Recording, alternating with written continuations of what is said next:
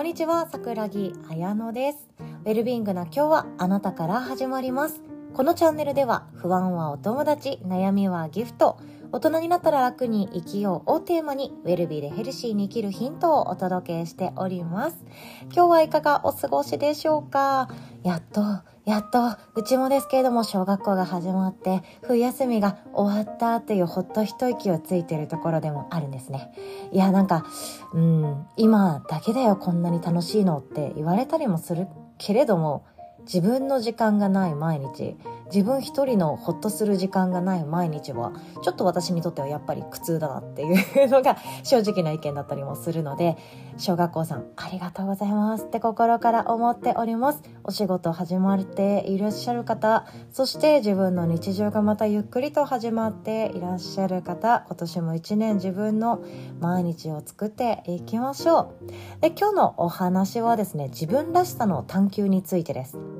自分らしさって迷子になったりとか私って何が好きなんだろう私って何者なんだろう私ってどんな人間なんだろうっていうので悩み探求しさまよい。そして自分がわからなくなり自分のことが嫌いになっちゃう。そんなオチも待っていることがあるかもしれないんですけれども今日は自分らしさがわかる身近なものっていうお話です。つまり言うと再発見ですね。私たちって自分らしさはすでにもうこのありのままの状態は自分らしさ。なんですけれどもちゃんとした言葉にしたかったりとかあと私ってこういう人間だっていうのを言語化心の中だけでも言語化したいような思いがあると思うんですよね。そうはっきりと私はこういう人間です私はこういう時にこういうことになりますっていうふうに誰かから見て私はこういう人だっていうことを表現したかったりもするかなと思いますでこの自分らしさがわかる身近なもの今日は3つご用意しましたので一緒に自分のことに置き換えてあなたのことに置き換えて見つめていただけたらなと思います。ということで、自分らしさがわかる身近なもの一つ目、本棚。二つ目、没頭。三つ目、適当。です。この三つかなと思います。で、一つ目はですね、本棚ですね。本棚、まあ、最近だったら本を買わずに、まあ、紙の本を買わずに、Kindle 本デジタル書籍にしたりとかあとはブックマークっていう形で誰かのブログを読み込んでいらっしゃる方はサファリとか Chrome さんで開いた時にブックマークお気に入り登録をされてるかなと思いますそれこそが自分らしさかなって思ってるんですよね自分の興味関心の矛先どんなカテゴリーが好きでどんなことはもっともっと調べたくなるのかどんなことが自分の中で、いや、もっと、もっと、もっとくださいって思ってるのか。それこそがこの本棚とかブックマークだと思うんですよね。で、私はですね、本をえっ、ー、と、引っ越しのたびに売るようにしているんですよね。でも、それでもやっぱり増えていきます。えどういう本が増えるかっていうと、えちょっとなんか哲学チックな、でもカジュアルな本が多いかなと思います。で、あとは、10歳からのとか、13歳からのっていうシリーズ。あれが私にとっては読みやすくって大好きで買っちゃうんですよね。13歳からの7つの習慣とか、13歳からの人を動かす力とか、そういう形。薄くて100ページちょいくらいでイラストが入っていて分かりやすい図式にもなっている本。活字だけじゃないってやつ。それをですね今私は娘と一緒に読んだりもしていますね。そんな形で私の場合はよりよく生きるためにはどうしたらいいんだろうっていうスタイルの本が多いかなと思います。あとはもう娘と同じ趣味の漫画ですね。スパイファミリーはもちろん全巻揃えています。で他にもどちらかというと、うちには少女漫画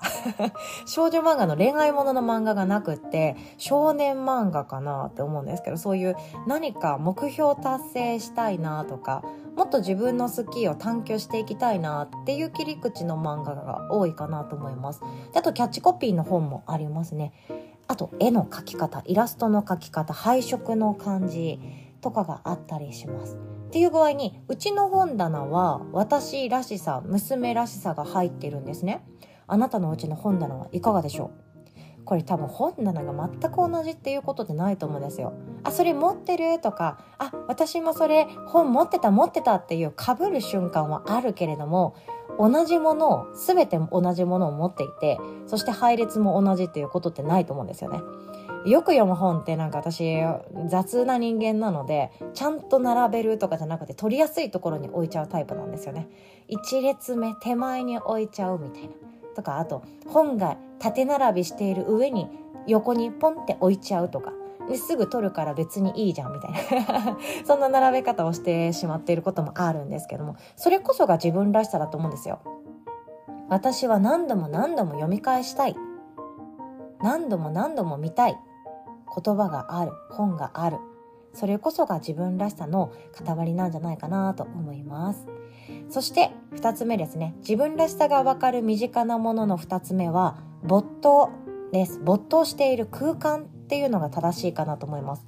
没頭している時ありません、まあ、それこそ何かに夢中になっているっていうことなんですけどもう周りが見えない。周りの声が気にならない。周りが何をしていようが、私は目の前のことに没頭している。で、この没頭している時って、私今没頭していますっていう、その第三者目線で客観的に見れないことだと思うんですよね。例えば漫画読んでる時って夢中になるんですよ。夢中になるじゃないですかって言おうと思ったんですけどならない人もいるかもしれない。と思って、私はなっちゃうんですけど、そうやって夢中になっていること、あとは自分の好きな曲を歌っているのか、ピアノで弾いているのか、鼻歌歌ってるのか、それとも聞き流して踊ってるのか、そういう没頭している時、映画なのか、料理なのか、家事なのか、家事の中でも洗い物なのか、それとも洗濯物を畳むのか、干すのか、いろんな瞬間があると思うんですけど、没頭するっていうのは、勝手に夢中になっていることなんですね。勝手にっていうこと。これめちゃくちゃすごくないですか？意識して努力して夢中になろうとすることって小学校入ってからたくさんあったと思うんですよ。先生の話を聞いて今からこの人がみんなの前でお話ししてくれるので静かに聞きましょうね。って言ってわざわざ没頭しようと努力するとか。勉強もそうです。宿題もそうです。冬休みの宿題もねうちは小学1年生だったから本当に可愛らしくって数日間で終わっちゃいましたけれども高校生とかになるとすごい参考書とか勉強のグッズたくさんありますよね。いやもうすぐ大学受験ですね。ドキドキしますね。まあそんな話はさておきそういう勉強しようっていうのは勉強が苦手とか嫌いとかこの教科つまんないっていう意識が先行きしてしまうとわざわざ夢中になろうと努力しないと夢中になれない。わざわざ集中しようとしないと集中できない。それがあると思うんですよね。でも勝手に没頭していること、勝手に夢中になっていること、それは大人から見たら子供がやってるゲームかもしれない。もっと可愛らしいゲームで鬼ごっこかもしれない。縄跳びかもしれない。そんなことに没頭してんの？そんなことに夢中になってんの？って大人は思うかもしれない。でもそれこそが自分らしさなんですね。私たちはもしかしたら子供の頃に没頭しすぎることとか夢中になりすぎること面白くて面白くてたまらなかったことを周りの大人に止められた経験があるかもしれないですよね。私も止められたことあります。特にポケモンやってました。もうゲームといえばポケモンだなってぐらい大好きでしたね。私はクリスタルが一番ハマったかなと思うんですよ。金銀クリスタルのあのクリスタルですね。あのシリーズが一番好きで何度も何度もクリアしてもう一回やってクリアしてもう一回やってっていうのをやってたなと思います。でそして絶対に四天王に勝ちたいから可愛いポケモンとかじゃなくてガチ勢揃えるみたいな。かっこいいやつばかりで固めてくぜみたいなスタイルでやってたなと思うんですけどそれは夢中になってました。大人に何度も止められました。もういい加減いつまでやんのみたいな。私の声聞こえてるママの声聞こえてるみたいな。ご飯食べなさいみたいな。そのくらい止められることだってありました。でも勝手に夢中になって勝手に没頭して勝手に周りの雑音とか声とか聞こえなくなっていく。そのくらい夢中になれることって人生でなかなか出会えないと思うんですよね。でも止められたっていうことそれがあるから私たちは好きなこと夢中になっていいことって種類があるんじゃないかっていうよくわからない思い込みがあるかもしれないですよね。でもそれでも大人になって楽に生きるために私たちはもう一度没頭しているもの自分で見つめてあげるっていうこととってもとっても大事だと思います。それこそが好きなことであり自分の心を守ってくれることであり自分の興味関心をもっともっと高めて自分の人生を色濃く彩り鮮やかにしてもらえるものだと思ってます。そして自分らしさがわかる身近なものの3つ目は適当な自分。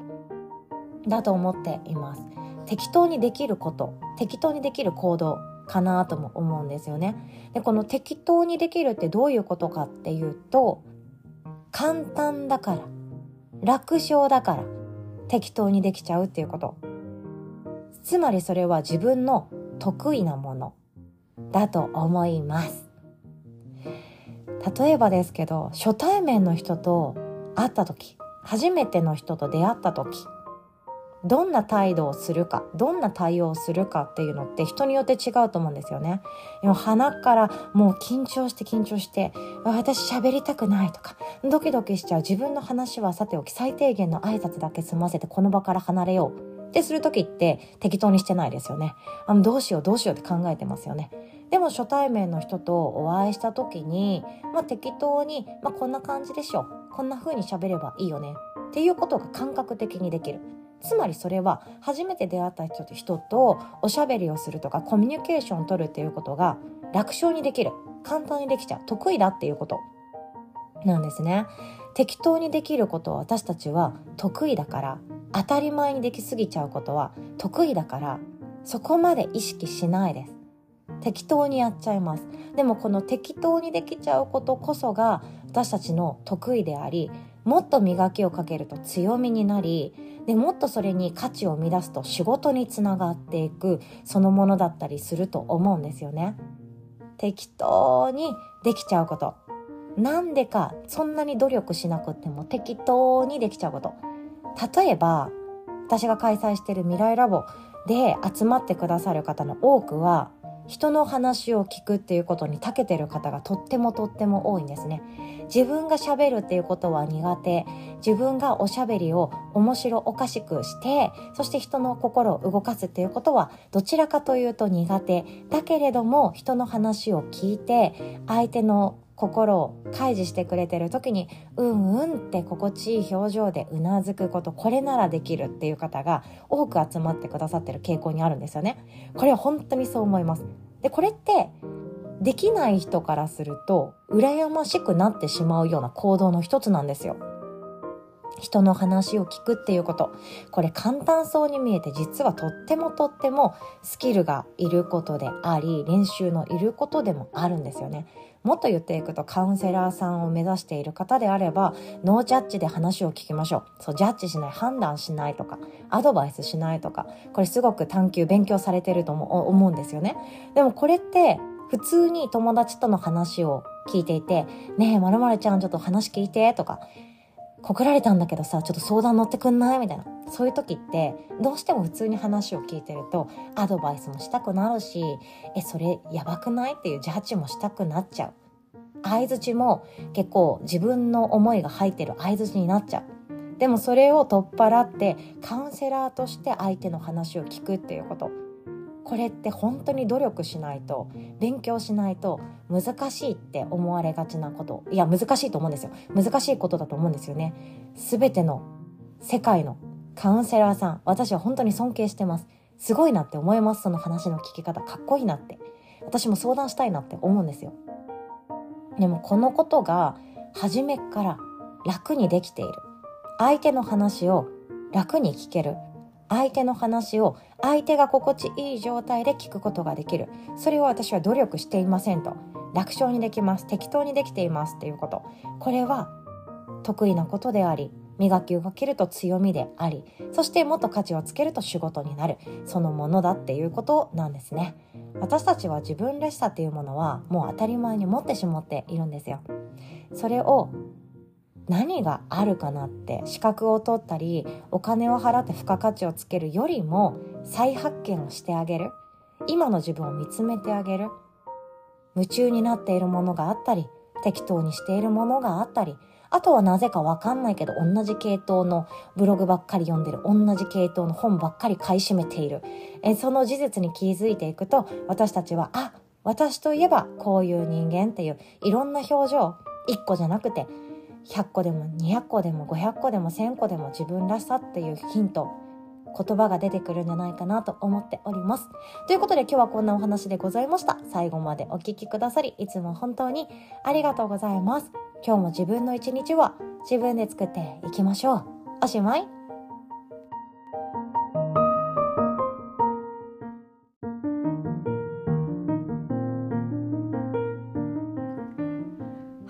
ということで、いかがでしたでしょうか？あなたらしさ、何かかけらや言葉、見つかりましたでしょうか？これは永遠に変わり続けるものであり永遠に探求していくもの気づいていくもの再発見していくものかなとも思います。よかったらですね今日気づいたこととか私の自分らしさってこれっていう言葉かけら何かあればコメント欄に記入していただけたら嬉しいなと思っております。で、コメントはですね、ごめんなさい、Spotify や Apple Podcast などでお聞きの方はコメント書く欄がなくてですね、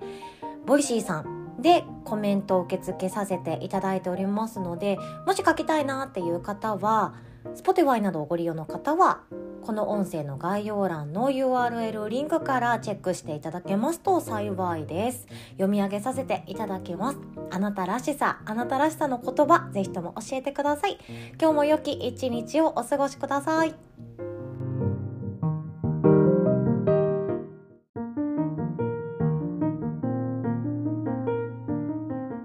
最後にお知らせをさせてください。ウェルビーマインドフルネスリーダー養成講座が2月講座開講決定となりました。水曜日朝の講座となっております。で、マインドフルネスっていうものが聞いたことある方もいらっしゃれば、学んでいます。本読んでますっていう方もいらっしゃるかなと思います。具体的には本講座でやりたいと思ってるんですけども、心のプロとしての活動かなと思います。まずは自分のこと。自分のことっていうと自分の心そして毎日の中でどれだけ不安や恐怖不快な感情が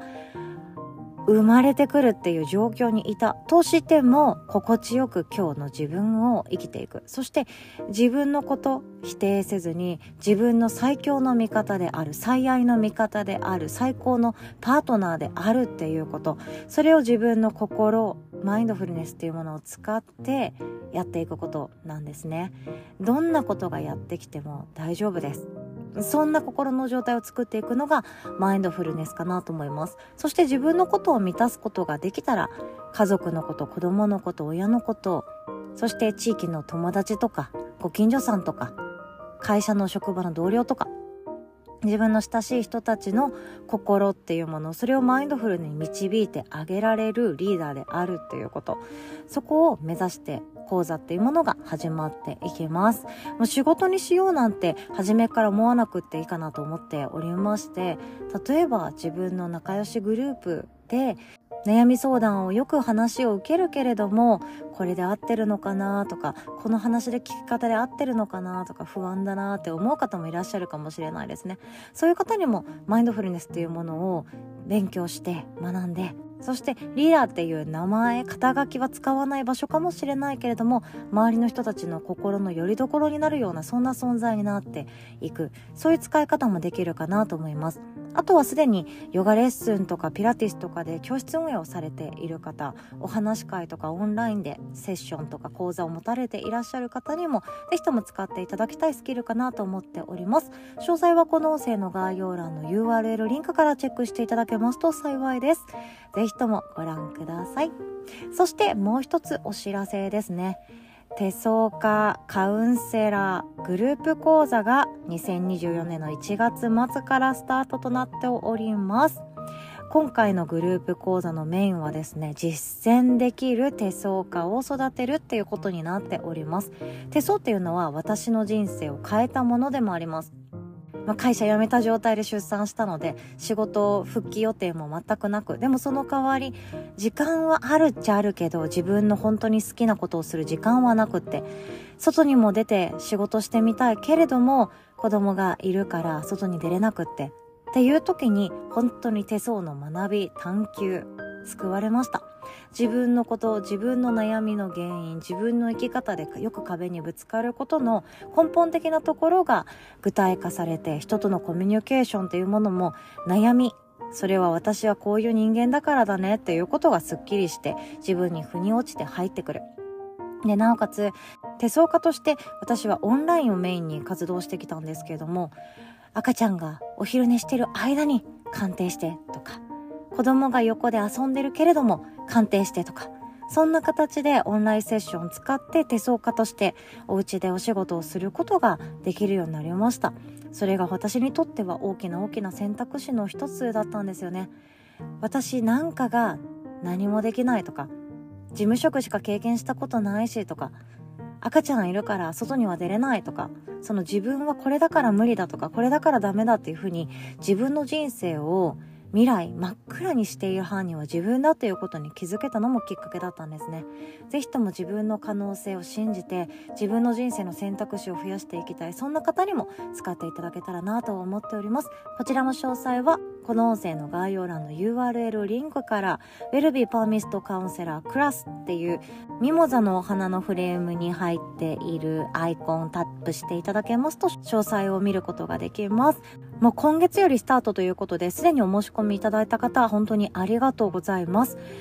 これまでの講座の内容っていうもの、レクチャー動画ですね。それを今配信させていただいておりまして、それを自己学習として探求していただいている最中でもあります。ぜひとも学び活用していただいて、本講座、オンラインのリアルタイムでの講座はもう実践ということで、ぜひとも自分のものにしていただきたいと思っております。そして自分のすでにされているサービスとか、これからやろうと思っている新しいビジネスとかプロジェクトとか、それに付加価値をつける形で使っていただけたらなと思っております。お会いできるのを心から楽しみにしております。